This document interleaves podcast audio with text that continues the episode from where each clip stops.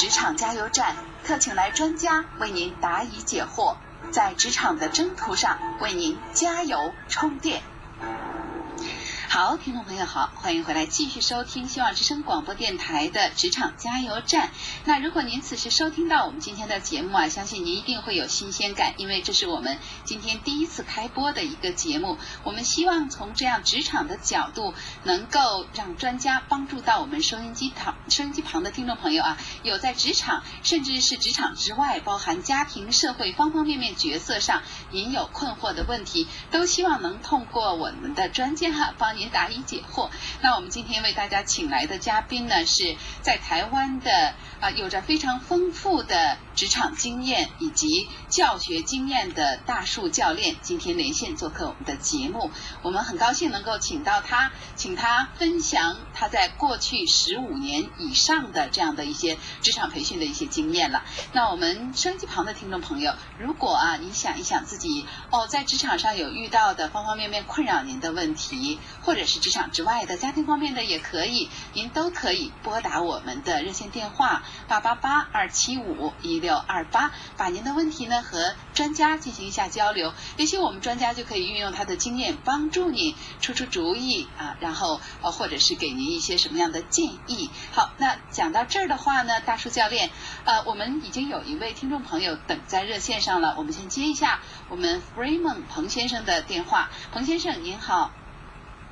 嗯，大叔教练能不能听清我们这位嗯彭先生的问题？是的，我再重复一下啊，他的意思就是说，在职场当中呢，他有一位同事，他是可能跟主管的关系要好一些，然后呢，他做事的方法比较强势，那么作为同事相处应该怎么样来应对比较好？大概是这个意思，是吧？我也想说，透过我们这个节目，那我们让我们听众呃可以收获一些可能一些蛮核心的关键。但是这样子的节目呢，这个我接下来要谈的这些内容是蛮真实的、蛮残酷的、蛮蛮蛮现实的一个这个倾向啊。但是我觉得呃可以给呃听众朋友们大家做个参考。就是在过去，呃，有些公司的文化呢，它基本上来讲，它是以绩效，就是说它以数字，好比说做保险业好，以保险业来讲好，那就是你业绩达多少，那么你就可以升迁。那么有些公司的制度，它确实就是明确的，我就是看这个人的能力值如何，我就可以决定他的位置与否。那么有些则是说你要带多少人啊、你的旗下得有多少伙伴，呃呃，用你的领导力来决定你可以坐哪个位置。那这些都是有明确的规范。那么，那么有些公司呢，它则是以主管或者老板的个人喜好来决定升迁与否。那这个是一个好像很普遍，不是那么的重要，但我又认为它非常的关键，因为有很多人他会觉得说，其实我能力很好，我各方面我也恪尽职守、尽忠职守，然后非常的守本分，那么该做的事情都做，也都绝对不会偷懒。可是为什么感觉那个人没有比我认真，或者他的专业没有比我够，或者他方方面面都没有比我好？那为什么升迁的是他？那有时候我们会有正面的答案，会有负面的答案。那我想今天给一个比较，呃，我个人认为相对要客观的答案，就是一个人，呃，就是假如他不是在一个这样非常有完善体制跟制度的公司旗旗下，而是由主管或者老板的个人喜好来选择底下，那么一般老板或者主管会选谁当他的副手，或者当当他要提拔的人？答案是那个人跟我有比较接近的人生价值观，或者比较接近的人生工作态度。那我举两个例子，如果说这个主管他是比较属于做人正直的，不拍马屁的。那么也许他最想提拔就是这个非常认真做事、不拍马屁、好好把事情干干好的人。那这个是我想要培养的人。可如果这个主管他自己本身就是喜欢呃阿谀奉承、拍马屁的，那他他就会不喜欢那个正直的人，他会喜欢那个阿谀奉承、拍马屁，他觉得这个是我想提拔的人，所以他没有道理可言，他就是你符合你主管的价值观，他就多提拔你；你不符合他的价值观，那他就觉得你把工作做好就行。我觉得这是一个比较核心的原因。那刚才我们主持人确实也问了很关键的问题，如果作为他他是跟你是平阶的，就是你们没有阶级之分，而主管只是要求谁能够把工作做得更好，那我觉得也许，也许他的强势只是他的性格取呃呃导致。可是如果呢，呃他是有一种跟您是一种竞争的，就是说他觉得他要表现得比你好，他就容易被升迁。那么也许他的这些表现呢，只是希望说他更加的能够被主管看见，是不是能被呃提拔上来，是不是能担任更重要的职务？不过我刚才听冯先生的描述呢，依照性格学来讲呢，我觉得你这个同事的性格呢是属于比较呃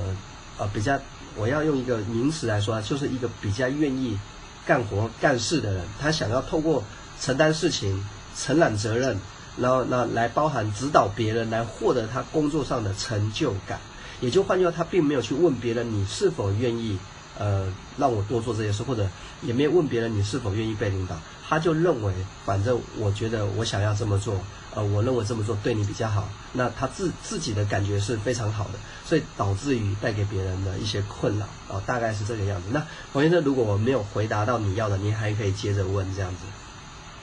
黄先生还在线吗？啊，是的，还在。对，您是不是想还想问，就是说，对于他的这种态度，你怎么样和他相处，或者是怎么样和他回应？就是对他不该管的事儿，如果管到你头上了，你该怎么样和他，就是和他进行一个你觉得让你觉得舒服的一个交流？你是不是有这样的想法呢？根据过去的经验啊，那我也一直在回答跟协助许多职场上的类似像这样的问题。其实就我的个人经验而言，其实这一类的事情呢，就是就是永远不会是第一个案例，永远也不会是最后一个案例。只要人在工作职场当中呢，始终他就会发生类似像这样的事情，所以他还是有一些方向可以遵循的。那我刚才再仔细的再听一下这个现象呢，大概是这样。呃，我听呃冯友描述，我们的主管呢，大概他是一个个性比较带和谐的，也就是换句话说，呃，基本上来讲啊，他强势那就让他强势一点啊，那你你比较随和那就随和一点，他比较不会特别的说站在谁的立场去说他这样行或这样不行，所以他是一个只要事情没有太严重的话，那那就这样吧。那我倒觉得说我们要利用这个特性啊，有几个方向我们可以这样做一下。第一个，我们要跟主管反映，说同事这样造成我工作上的困扰，嗯呃，这影响工作的效率。那如果说主管你认为他可以具备你的权限，他可以来做这些事情，那你可不可以让他名正言顺的？好比说你把他提拔上来，或者你赋予他，你公告他确实有这个权限，他可以来做这些事，那我们也觉得心服口服嘛。这个你不在其职不谋其位嘛。可是，如果他不是这个职位，那这个不是他的权限，那么我们是否可以请主管跟他沟通一下，不要让他有这样的感觉？因为我们大家会觉得，就好像说，好比好比说，我们既然是平阶，所谓的平阶就是说。呃，兄弟姐妹之间，它就是一个平阶。那你不能呃让一个感觉就是你对你对哥哥的态度要像对爸爸一样，这个就有点好像走走掉了。因为毕竟他还只是哥哥，他还不是爸爸的角色。所以这要跟主管反映，就是说其实我们也没有说要对这个同事有意见，而是呃到底他他是否是他该做这些事？那他有合理的职权这么做，我我们都觉得还好。如果不是的话，我们更加的认为是。他他管好他自己就行，不用过多的去干涉到我们其他的同事，因为毕竟我们是有我们自己的职责所在，只要我们把我们职责所在做好，其实是不应该有过多的干涉。我觉得朝这个方向去沟通，也许会让这位同事更加理解。那他如果愿意管、喜欢管，那他就去管那一些他职责范围能管的事，而别管到别人身上去。那当然，这一切，我觉得我我认为这个主管是可以可以这样沟通，因为我听到冯先生的描述。他是一个，呃，如果你没有反应，他就当做你可能事情不多，没事。可是如果你有反应的话，而且是影响到你的工作情绪或者工作效率的话，我想他应该会做出一些相对应的处置跟反应的。我是这么认为的。嗯，好，那不知道彭先生，您觉得呃，我们的大叔教练有没有一定程度的解答您的问题？还有呃其他的问题吗？啊，有的有的，对他的解答非常中肯，哦，非常有经验。好的，好。跟主管的沟通也是我们的啊比较最最直接人的方式，跟主管沟通或者跟同事沟通。好的，那特别感谢彭先生打上第一个热线电话来啊，跟大树教练提问啊。收音机旁的听众朋友，如果您也有类似的在职场方面的困扰和问题呢，也不妨拨打我们的热线电话八八八二七五一六二八八八八二七五一六二八。休息一下，马上继续。买宝马就到 Stevens Creek BMW Number One 宝马车行，是不是也有力不从心的时刻？